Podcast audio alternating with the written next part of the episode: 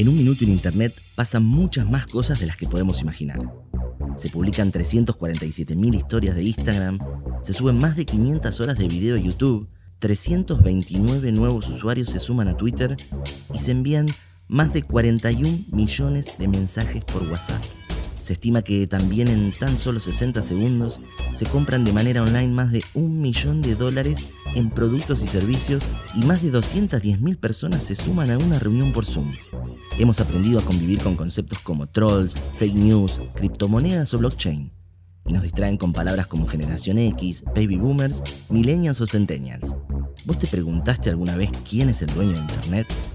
¿O si es posible una relación entre el poder y la tecnología? ¿Cómo procesan nuestros datos las grandes empresas de la web para predecir y moldear nuestros comportamientos?